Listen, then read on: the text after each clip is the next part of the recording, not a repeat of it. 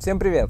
Ну что, лето очень горячее, вообще невозможно сидеть дома, жарко. Я дождался, когда наступил вечер, когда наступил тенек у меня здесь перед домом. И, соответственно, выбрался с камеры, чтобы записать для вас самые свежие новости, которые прошли в июне этого года, которые мне действительно очень понравились. И хотел бы поделиться ими с вами рассказать свое мнение. Поддерживает, кстати, все это Anvita Tech, замечательная команда инженеров, которые делают крутые вещи. Ребята, cool, а вы смотрите выпуск новостей.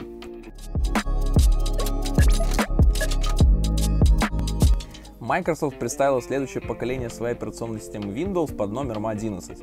Хоть они обещали, что десятка станет последней, но все планы меняются. Вот. В принципе, там ничего такого сверхъестественного не произошло.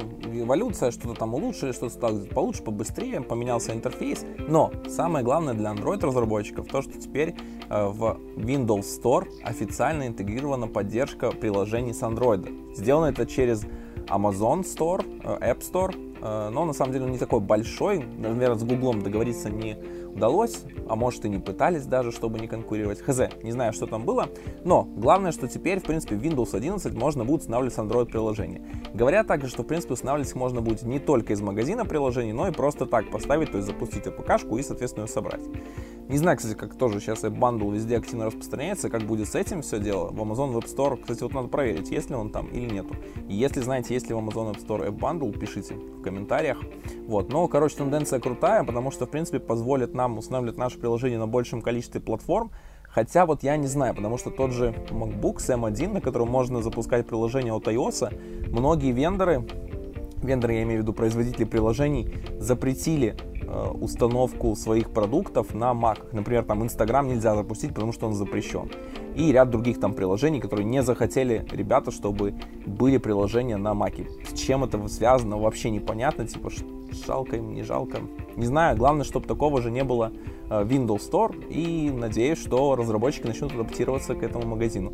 А вы уже, кстати, задумывались об адаптации приложения к Amazon App Store или, в принципе, может даже уже там ваше приложение есть и вы что-то уже даже пробовали на Windows 11? Пишите об этом в комментах. Год назад Google пообещала, что App Bundle станет обязательным форматом для новых приложений в Google Play. Вот уже подходит скоро совсем август 21 и как раз наступает та дата, с которой новые приложения смогут публиковаться только через App Bundle. Изменение, кстати, достаточно интересно, хорошее, с одной стороны кажется разумным, в плане того, что приложения занимали меньше и прочим, но у WebBundle есть важная вещь, которой обязательно приходится пользоваться, если вы хотите загружать в таком формате ваше приложение. Вам необходимо передавать подпись приложения на сторону Google Play. И я тут, кстати, не смог попробовать полноценно пока еще, что будет, кстати, можно ли загрузить App Bundle и создать ключ самому, и, соответственно, его загрузить. Либо, если ты сразу начинаешь, будешь новое приложение, то тебе будет только требоваться, соответственно, сгенерить со стороны это Google Play, и в таком случае будете получать только контрольную сумму. То есть подписать этим же ключом релизное приложение, чтобы, например, загрузить его в какой-нибудь App Gallery, либо в Amazon App Store вы не сможете. И фактически, то есть Google заберет полностью контроль по подписи на себя потенциально. Я еще в этом точно не знаю, надо вот будет ждать августа и смотреть, что там будет. Но ситуация, от которой у безопасников прям жестко рвет пуканы.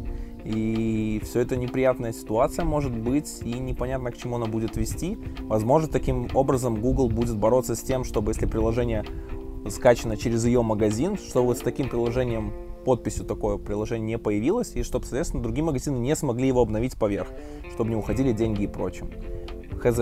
Вполне возможно, это начинается вот эта именно борьба потихоньку-потихоньку, потому что App Bundle, конечно, подается под крутым соусом, типа, что у нас будет меньше занимать приложение. Блогеры меня вот прям взорвало просто от того, что все блогеры там технически, типа, все, APK больше не нужно, Google уходит на App Bundle, даже не разобравшись, что App Bundle вообще никаким образом не запустить в Android, что APK это, в принципе, единый стандарт, который всегда так и остается и будет, App Bundle просто формат распространения, из которого все это собирается. Но будущее, с одной стороны, хорошее, с другой стороны, может быть неприятным, потому что Google хочет взять контроль за нашими подписями к себе. Поэтому, если еще не успели выложить свое приложение, но планируете его выложить в ближайшие месяцы, прямо сейчас уже создавайте какой-то фейковый, создайте первую сборку даже в закрытые каналы и прочим, чтобы иметь хотя бы возможность выбора, чтобы заливать через бандл, не заливать и иметь возможность контролировать свой ключ. Но помимо того, что в Google Play у нас теперь происходят изменения в плане распространения приложений, также теперь у нас отключат часть старых версий Android. Весь Jelly Bean, который поддерживался раньше, теперь отрубается. Намечено это на август 2021 года, точных дат пока не говорится, но все приложения, э, которые используют Google Play сервисы и сейчас поддерживают Android, начиная с 4.1 до 4.3, они перестанут такой возможностью обладать, и новая версия Google Play сервисов, по номер 22, она как раз-то уже перейдет на только на Android 4.4 и выше. Я вот на самом деле этой новости с одной стороны рад, но с другой стороны, в принципе, для меня это уже давно не актуально было, и я не поддерживал версии ниже 5.0 уже давно, даже есть разработчики, которые поддерживают 6.0 и 7.0 как минимальную версию SDK.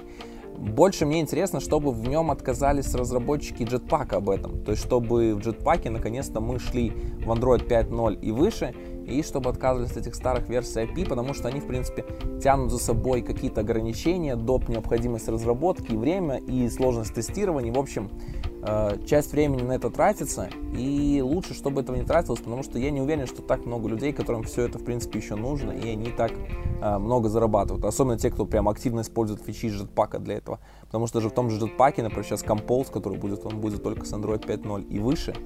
И, соответственно, я надеюсь, что с релизом уже полноценной раскаткой Compose, может быть на следующем Google I.O. нам уже скажут, что все, Jetpack переезжает на Android 5.0 и выше, и пора лавочку прикрывать.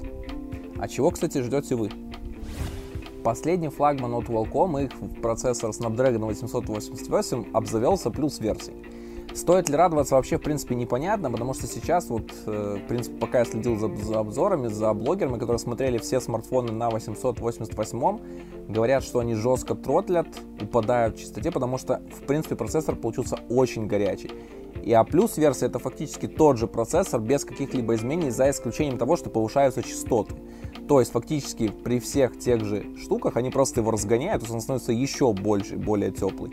Лето и так жаркое. Я не знаю вообще, как эти смартфоны выживают и не начинают прямо уже в кармане тормозить, э, потому что это довольно все непросто. Поэтому не спешите покупать телефон как и на 888, так и на 888 Plus. Обязательно посмотрите обзоры, почитайте предварительно. Возможно, вам стоит купить какой-нибудь средненький процессор, и, в принципе, с ними даже сейчас попроще, потому что дефицит микроэлектроники сейчас ощущается везде, и полупроводниковый кризис, он пока от нас не ушел.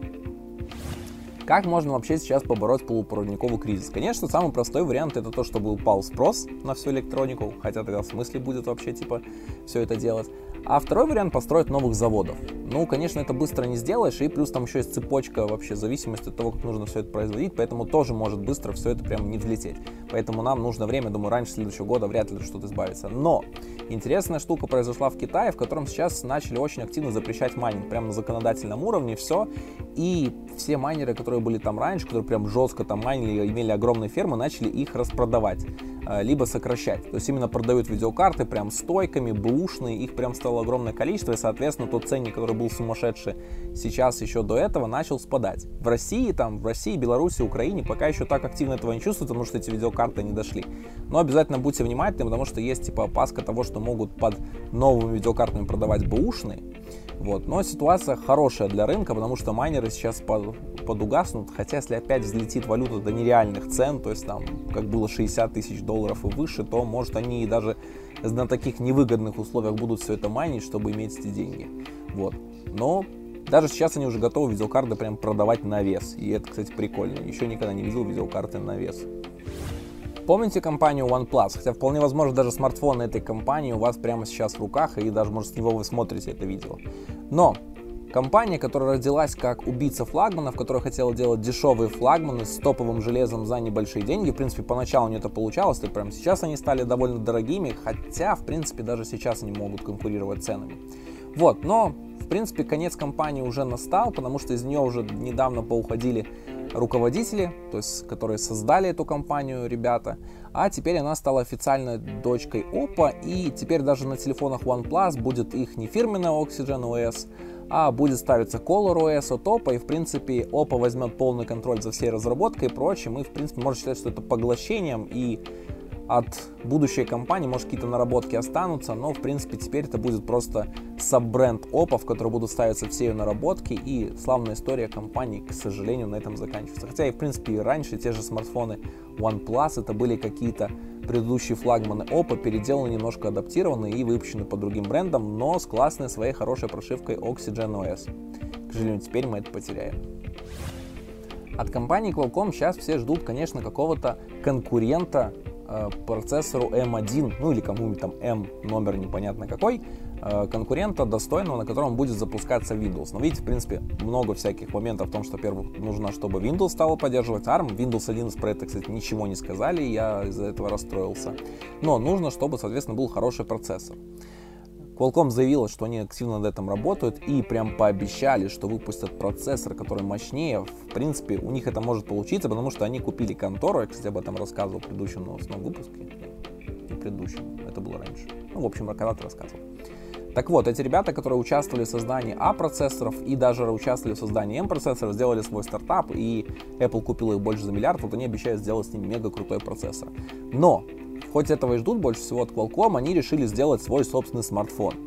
Но продают они его, в, не в публичной продаже его нет, только там в закрытом сообществе их типа фанатов, что-то для такого dev-комьюнити вокруг Qualcomm, вступить туда довольно легко, и, в принципе, можно купить этот смартфон за полторы тысячи долларов. Это такой как бы флагман-флагман, да, непонятно, что у него, кстати, там с камерой возможностями и прочим. Я очень жду, когда кто-нибудь его себе купит и посмотреть его обзоры и увидеть, что там это за телефон. Но они обещают 4 года поддержки. Это довольно много и классно. Вопрос, какая, насколько активна это будет поддержка, и, в принципе, сколько они этих устройств продадут. Но вот, если вы очень любите Qualcomm, то можете купить прям телефон от них. Самые интересные события июня на этом закончились, но я очень жду того, что состоится в начале августа, прям больше всего этим летом. А там произойдет новый ивент Samsung Galaxy Unpacked, на котором должны будут представить новые устройства, всякие складные, какие-то еще что-то, может Galaxy S21 FE представят. Но больше всего я жду того, что там появятся новые часы Galaxy Watch 4, а самое главное их софт, который должен быть Wear OS 3 от Google, которая сделана совместно с помощью наработок Fitbit, Google и Samsung. И вот это прямо я вот Наверное, это лучшее, что я считаю, что может быть, в принципе, на часах под Android может получиться сейчас, потому что действительно собираются лучшие бренды. И на, очень надеюсь, что они не разочаруют, и у них получится действительно что-то классное в плане как и железа, так и софта.